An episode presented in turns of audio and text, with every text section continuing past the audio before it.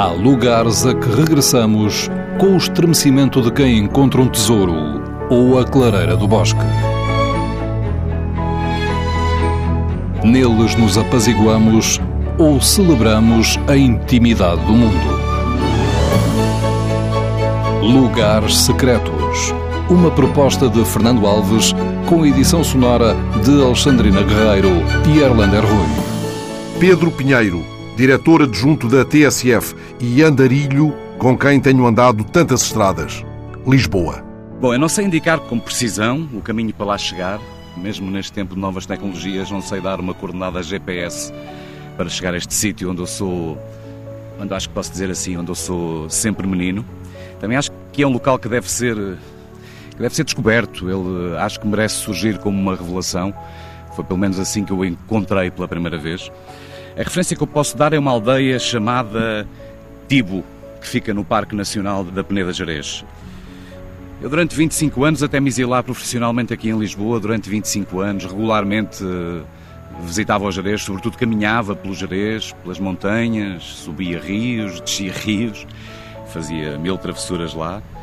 Há sempre uma procura de quem gosta de montanha por lugares incomuns, por uh, sobretudo lugares que tenham pouca gente, porque hoje mesmo no Jerez nós encontramos aquelas que ficam conhecidas como as uh, lagoas naturais. Encontramos algumas lagoas no meio das serranias de Jerez que fazem lembrar às vezes assim uma espécie de praia da Quarteira em ponto pequeno. Esta aldeia do tipo fica na Serra da Peneda, fica entre a Serra da Peneda e o Soajo. A referência pode ser Arcos de Valdevez, de Arcos subir para o Soajo, antes do Soajo voltar à esquerda, na direção do Santuário da Peneda, e alguns ali à direita vai começar por surgir o Miradouro do Tibo.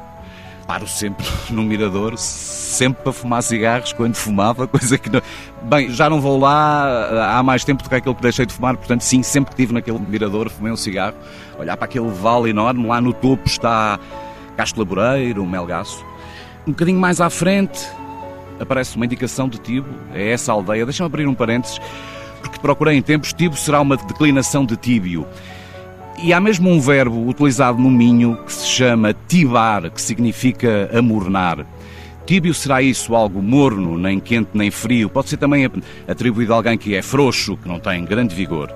Não se pode ser muito frouxo para chegar a este local, a este sítio, não se pode desanimar para lá chegar. Um dia estava em Lamas de Moro, perto de Castro Laboreiro, e ouvi um, a Lagoa dos Druidas, a Lagoa dos Druidas, e tentei perceber, mas isso onde é que fica? Ah, é complicado lá chegar. Também pareceu que quem estava a dar aquela dica tinha alguma vontade de servir de guia. É complicado lá chegar, aquilo começa na aldeia do Tibo. Eu tinha procurado tantas coisas no Jerez, não ia ser aquele local que eu não ia buscar. E assim fui, eu, a Susana, o Pedro, a minha família mais próxima, com outra família que é uma espécie de holograma da minha e eu holograma da dela, com o Paulo, com a Graça e com o Joshua. Não sei indicar com precisão o caminho para lá chegar porque quebra todas as regras de quem anda na montanha. O caminho segue o sítio onde não devia seguir. Há a determinada altura uma curva, o caminho segue em frente, tu pensas, bom, é por aqui. Não, não é por aqui, é à esquerda, numa pequena ribanceira enfim, uma ribanceira de 300, 400 metros, um bocadinho complicada de fazer, porque é de pedra solta, mas não é preciso transpor nenhum obstáculo gigantesco. É esse o caminho, não foi esse o caminho que eu fiz. O Paulo, que é normalmente o nosso mestre, já nós estávamos a caminhar há duas, três horas, víamos o rio lá embaixo, como é que a gente chega lá? A dada altura ele parou-me, os miúdos tinham pai quatro anos, parou-me e disse, estás a ver este muro? Era assim um muro tosco de meia dúzia de calhaus. Este muro vai dar diretamente lá ao rio. É pá, se nós nos encostarmos ao muro, vamos por aqui abaixo e vamos lá dar. É isso que vamos fazer. Metemos os miúdos atrás das nossas costas, agarrados às dedeiras da mochila, aos pousa-dedos. Pumba para ali abaixo, sempre, sempre colados ao muro. Acho que chegamos lá abaixo muito, muito arranhados. Mas chegamos. Chegamos a uma lagoa enorme, talvez a maior que tínhamos visto até então no Jerez. Estava lá um acampamento que eu encontrei várias vezes depois. Há lá anualmente, pelo menos uma vez por ano, um acampamento naturista de universitários de, da Universidade de Santiago de Compostela, já os apanhei lá uma, duas ou três vezes. Nos lugares secretos já tiveste o camarneiro a dizer-te que viu as primeiras mamas. O local secreto dele é a praia onde ele viu as primeiras mamas. Pois quando chegamos lá abaixo, à lagoa, estavam 10, 12 jovens, 18, 20 anos universitários, nus, dois deles um casal a escalar a enorme pedra que está de frente à lagoa E o Pedro, quatro anos, olhou para eles, olhou para mim e eu a começar a preparar mil e uma respostas para aquilo que ele me ia perguntar, mas a resposta foi simples, foi pai, também posso tirar os calções? E assim foi, tirou os calções. Aquele rio é o Castro Laboreiro, julgo ser o Castro Laboreiro, ele vai desaguar mais à frente, no Lindoso. Eu nunca lá as vi, eh, mas haverá ainda lontras naquele rio. É um rio de montanha, de pedra sobre pedra. Sempre que estamos nestes locais, eh, eu, Paulo, os miúdos também, descemos sempre o rio e subimos um pedaço do rio para perceber se há mais alguma coisa. E quando estávamos naquela enorme eh, piscina, maior do que alguma onde tínhamos estado, também tínhamos consciência que não era aquilo, aquele zum zum que nós tínhamos ouvido, não era aquilo. E assim fizemos, como sempre, óculos de mergulho, uh, os rios de montanha, como sabrás, tanto estás com água pela canela, pelo joelho, como de repente ficas sem pé.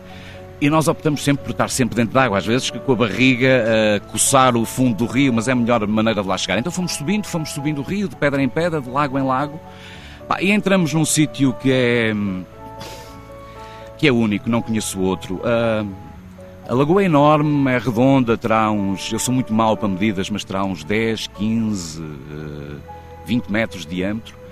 Tem uma enorme rocha em forma de ilha que é ótima para te agarrar para descansares um bocadinho quando precisas. O rio cai sobre ela numa enorme cascata onde há sempre dezenas de peixes a tentar subir, mas o que mais único ela tem, de mais espetacular ela tem, é que ela tem teto, ela tem uma abóbada que cobre um terço, talvez, do espaço que ela ocupa. O som ali, nós somos da rádio, tinha que falar disso. O som é uma coisa extraordinária porque a água está a cair e está a ser amplificada naquela concha. Tem outra coisa muito engraçada porque é das poucas piscinas naturais que eu conheço que tem areia no fundo. Há uma parte que tem areia, que é ótimo para descansar. É um sítio maravilhoso, eu acho que não é um sítio para pessoas que sofram de claustrofobia. Tem algum ar rarefeito, por estar coberta, porque quando chegas lá já vieste ali a nadar um pouco. Mas é um sítio maravilhoso. É um sítio que vale mesmo a pena ser descoberto, mais do que explicado como lá chegar. Nós nunca devemos andar sozinhos na montanha. Deixa-me contar mais uma história, porque já vivi lá mil e umas histórias. A última vez que lá estive fui só com o Paulo, já com esta idade porreira e com os quilos que tu conheces. E quando estávamos a descer o rio, o rio fazia uma curva e entrava numa espécie de rápido. Disse, pá, isto é porreira, podemos entrar já na parte de baixo, tipo escorrega esquecemos que já somos um bocadinho grandes e então o Paulo ficou, foi sugado, ficou entalado entre as pedras. Houve ali um segundo de grande pânico até ele perceber que aquilo era suficientemente baixo para ele firmar os pés e levantar-se. Nunca devemos estar na montanha sozinhos, ali é outro sítio qualquer, mas ali não há rede, não há nada, portanto é importante eh, termos companhia. Quando nos preparávamos para subir, já para sair da lagoa, indicados por esses espanhóis que lá estavam, depois percebemos que o caminho era esse que eu te expliquei de início, uma segunda revelação. Aquela lagoa tem sobre ela cá em cima um outro pequeno paraíso, só te posso descrevê-lo assim. É, eu não diria que é uma. Não é bem uma clareira, uma faixa de terra que terá 200 metros por 20. É um tapete verde como este em que estamos sentados. Parece que todos os dias há lá um jardineiro que o corta, porque a erva tem aquele tamanho preciso para ser confortável. Num dos lados, uh, ao comprimento, corre o Castro Laboreiro, aí entre pedras, uh, aí porreiro para pôr umas garrafas a refrescar, não tanto para estar mergulhos, e é rodeada por uh, 40, 50 carvalhos antigos, muito antigos, com aqueles musgos que parecem barba de velho a cair pelo tronco. Há também lá o que sobra ainda de uma azenha. Eu lá sou, lá é que eu sou mesmo menino, eu sou, os planos que lá faço, eu sou arquiteto, sou, sou engenheiro, sou trolha, sou pedreiro, sou agricultor. Se calhar é o único local eu não me lembro de ser jornalista, onde eu se calhar deixaria o jornalismo para trás para me tornar neste profissional de, mil funções. É um lugar de intimidade. Eu sempre estive lá em família, é um lugar de intimidade para mim. Estive lá sempre ou com o Pedro, ou com a Susana, ou com o Paulo, a Graça e o Josso. Nunca passamos disto. Nem nunca contamos isto a muita gente, para que ele não seja um lugar de todos. Eu li que fazem lá uns, uns nesse prado, fazem lá uns rituais druida de iniciação à mística céltica. Eu estou convencido que, que são os naturistas desse acampamento anual de universitários espanhóis que praticarão lá uma espécie de rituais. Até pouco se sabe sobre os rituais druidas. A verdade é que está lá a água, que é a fonte toda a vida para os celtas. Está lá os carvalhos, que é a árvore da sabedoria e da cultura para os celtas. E druida pode mesmo significar aquele que conhece o carvalho, no sentido em que aquele que conhece as árvores todas, ao conhecer a mãe de todas as outras. Eu, ateu, sinto-me pertencendo àquele lugar, não te posso dizer de outra maneira. Eu não diria como o Raul Brandão, que nas memórias que revisitamos recentemente por causa de outras aventuras, ele diz que consegue ter amor a uma pedra. Eu não estarei aí ainda, mas sim emociono-me com uma pedra, emociono-me com aquele espaço, com aqueles carvalhos. Sempre que lá vou, celebro-o também. Vou dar só um exemplo, que já estou a falar se calhar demais. A última vez que lá estive com o Paulo, nós descemos de flutos e garrafas de champanhe, nunca descemos de água ou com sandes de mistas, não. Vamos sempre com comida, com bom vinho, às vezes com champanhe, como foi a última vez. Sempre que lá vou, eu penso que é a última, porque é um bocadinho cansativo lá chegar. Estive lá há dois anos, não estive lá o ano passado. Sempre que saio de lá, acho, acho que não vou conseguir voltar aqui, porque esta subida está cada vez mais longa e mais dura. Talvez este ano lá volte, talvez encontre um druida, Talvez ele tenha uma poção mágica e aquele lugar seja meu para sempre.